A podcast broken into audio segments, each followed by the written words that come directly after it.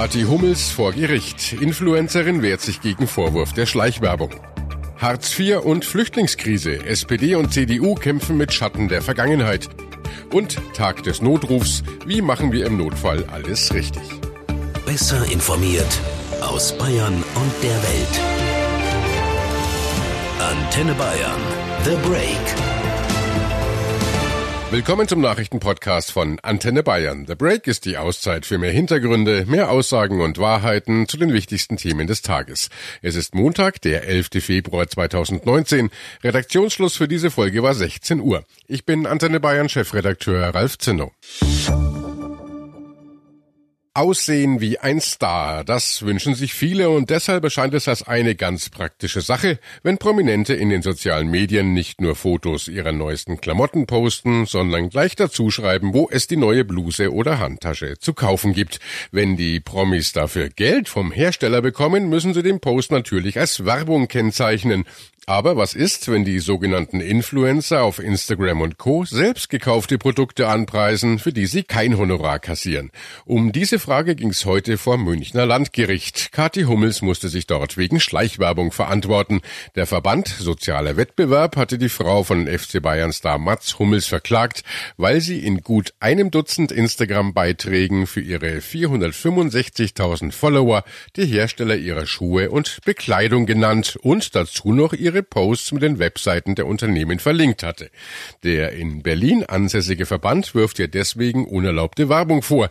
Und das, obwohl Kathi Hummels für diese Beiträge im Gegensatz zu anderen als Werbung gekennzeichneten Postings kein Geld von den Herstellern bekommen hat. Bayern-Reporterin Jasmin Lukas, um welche Postings von Kathi Hummels geht's denn bei der Klage genau? Bei den meisten um Fotos mit Make-up und Kosmetikprodukten, die Hummels gerne benutzt und die sie selbst gekauft hat. Da steckt also keine bezahlte Partnerschaft dahinter, für die sie Geld bekommt. Ein Fall ist aber ziemlich skurril. Da geht es um einen Stofftierelefanten, mit dem Hummels auf einem Foto das Gesicht ihres Sohnes verdeckt. Der Verband Sozialer Wettbewerb mahnte ab, Schleichwerbung. Tatsächlich hat Hummels das Stofftier aber geschenkt bekommen. Es gibt hier also viele Unklarheiten. Ja, was ist nun Werbung und was nicht? In den herkömmlichen Medien wie Zeitung, Radio oder Fernsehen ist das von jeher ja klar gekennzeichnet. In den sozialen Medien wie Facebook, Instagram oder auch YouTube, die seit einigen Jahren boomen, gibt es bisher keine einheitliche Linie. Klar ist, dass sich vor allem Kinder und Jugendliche von den Influencern beeinflussen lassen.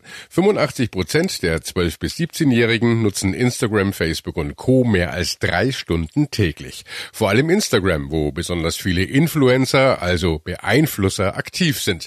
Für die Stars kann das ein einträgliches Geschäft sein, wie der Münchner Anwalt Christos Palubis gegenüber dem ZDF sagte. Unzweifelhaft können die ganz Großen in der Branche davon leben und zwar nicht mal schlecht. Da können wir davon ausgehen, dass die äh, im Monat im sechsstelligen Bereich verdienen können. Marco Jung vom Bundesverband Digitale Wirtschaft bestätigte, dass das den Unternehmen viel Geld wert ist. Jeder Sechste hat schon einmal ein Produkt gekauft, auf das er zuvor durch Influencer aufmerksam wurde. 61 Prozent der Unternehmen, die hier aktiv sind, haben gesagt, 2019 investieren wir mehr in Influencer. Im Fall Kathi Hummels will das Münchner Landgericht sich mit der Entscheidung Zeit lassen. Das Urteil kommt voraussichtlich erst Ende April, es sei denn Hummels und der klagende Verband Sozialer Wettbewerb finden vorher eine gütliche Einigung. Die Vorsitzende Richterin Monika Rhein ließ allerdings schon durchblicken, dass sie Zweifel an der Argumentation der Kläger hat. Den Followern von Kathi Hummels sei klar, dass es sich bei diesem Instagram-Account der Spielerfrau nicht um eine private, sondern um eine kommerzielle Aktivität handle. Die Richterin wörtlich, dass Frau Hummels bei aller Liebe nicht mit 465.000 Menschen auf der Welt befreundet sein kann, ist ziemlich klar. Kathi Hummels zeigt sich deshalb nach dem ersten Prozesstag erleichtert. Ich bin ehrlich gesagt sehr dankbar, dass sich die Richterin auch meinem Fall so angenommen hat und vor allem sich damit so beschäftigt und aufgeklärt wird, was ist Werbung auf Instagram, ab wann macht man Werbung auf Instagram. Und ich bin sehr zuversichtlich, weil ich mir da keiner Schuld bewusst bin und ich habe für keines dieser Postings Geld bekommen.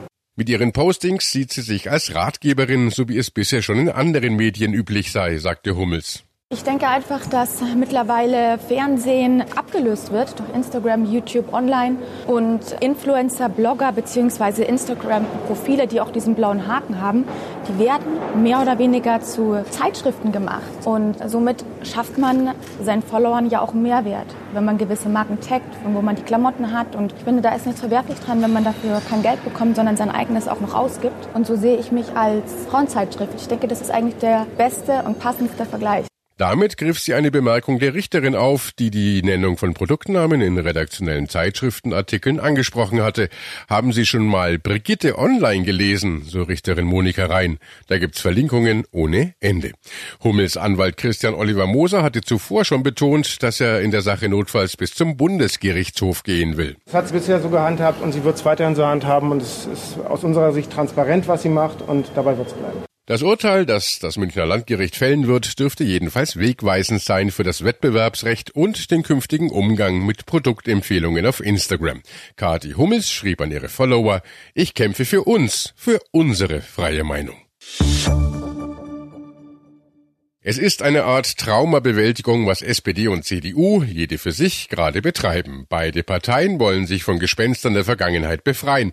Die SPD will Hartz IV loswerden, auch wenn die Arbeitsmarktreformen der Agenda 2010 nach Meinung vieler Wirtschaftsexperten ein großer Erfolg waren. Denn die SPD, die das System unter Gerhard Schröder auf den Weg gebracht hat, hat dadurch bei ihren Stammwählern viel Vertrauen verspielt.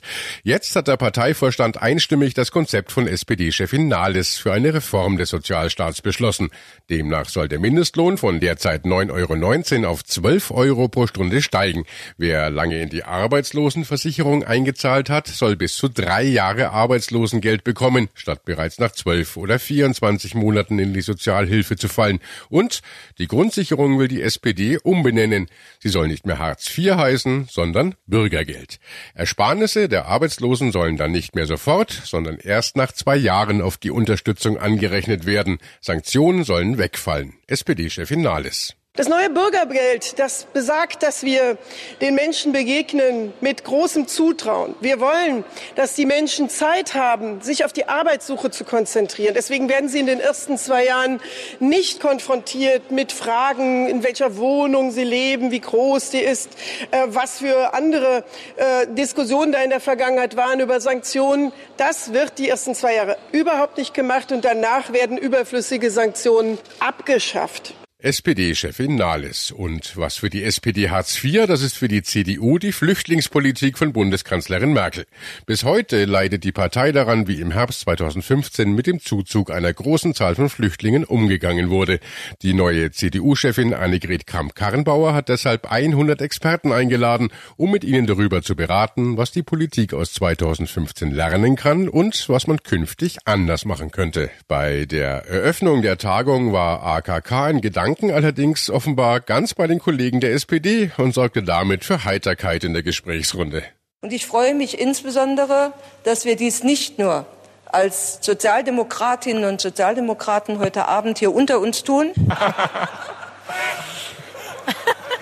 Natürlich kam die Korrektur postwendend. Natürlich waren die Christdemokraten gemeint. Das hat etwas damit zu tun, dass die Sozialdemokraten zurzeit gerade dabei sind, ein großes Trauma ihrer Partei, nämlich das Thema Hartz IV, aufzuarbeiten.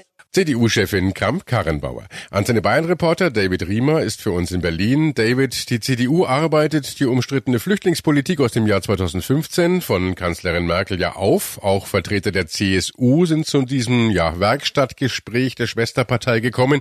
Kanzlerin Merkel hingegen nicht. Ist das jetzt eine Abrechnung der Union mit der Kanzlerin?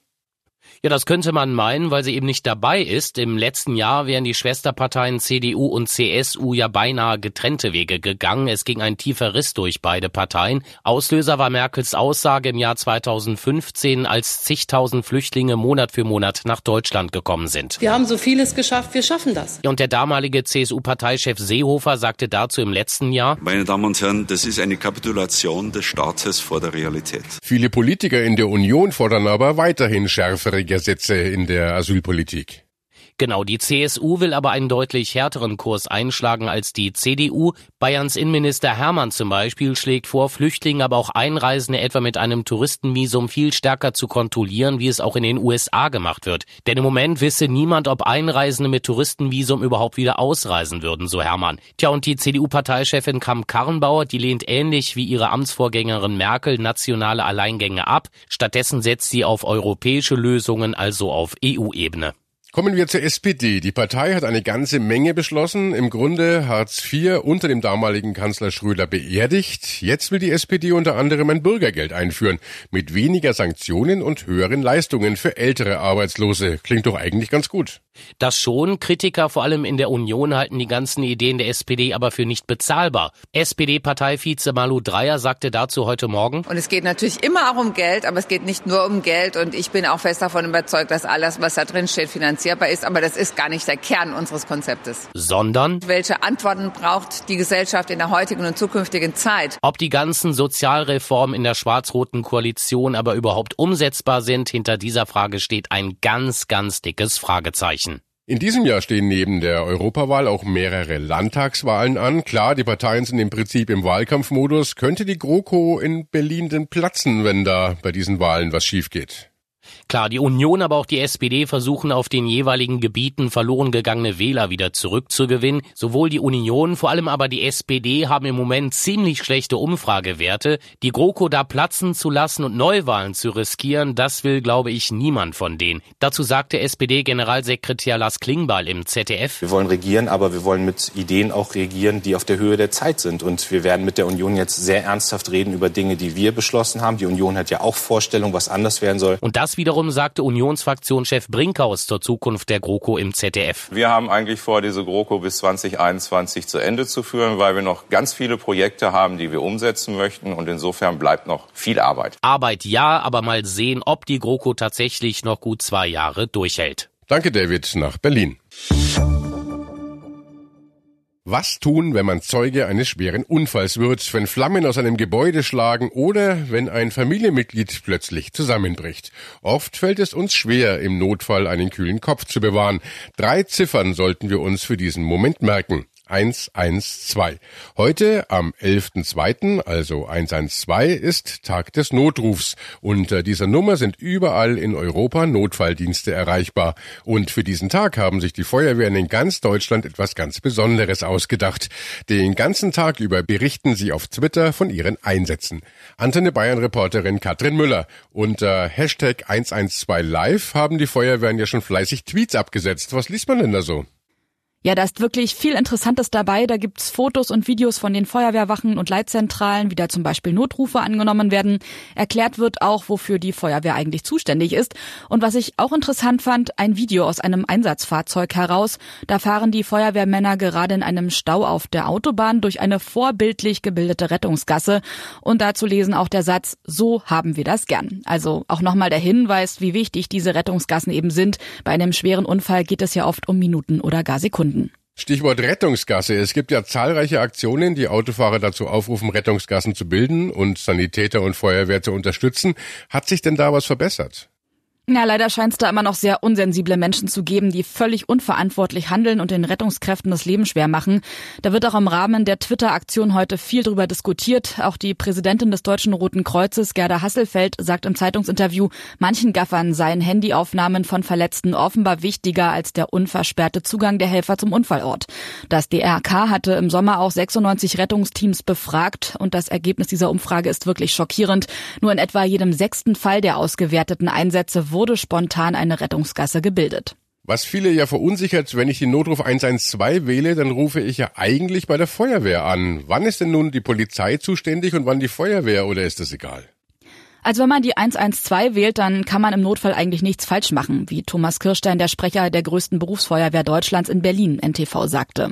Also die Polizei ist in erster Linie für Strafverfolgung, alles was mit Straftaten zu tun hat, zuständig. Aber auch bei Verkehrsunfällen ohne verletzte Person.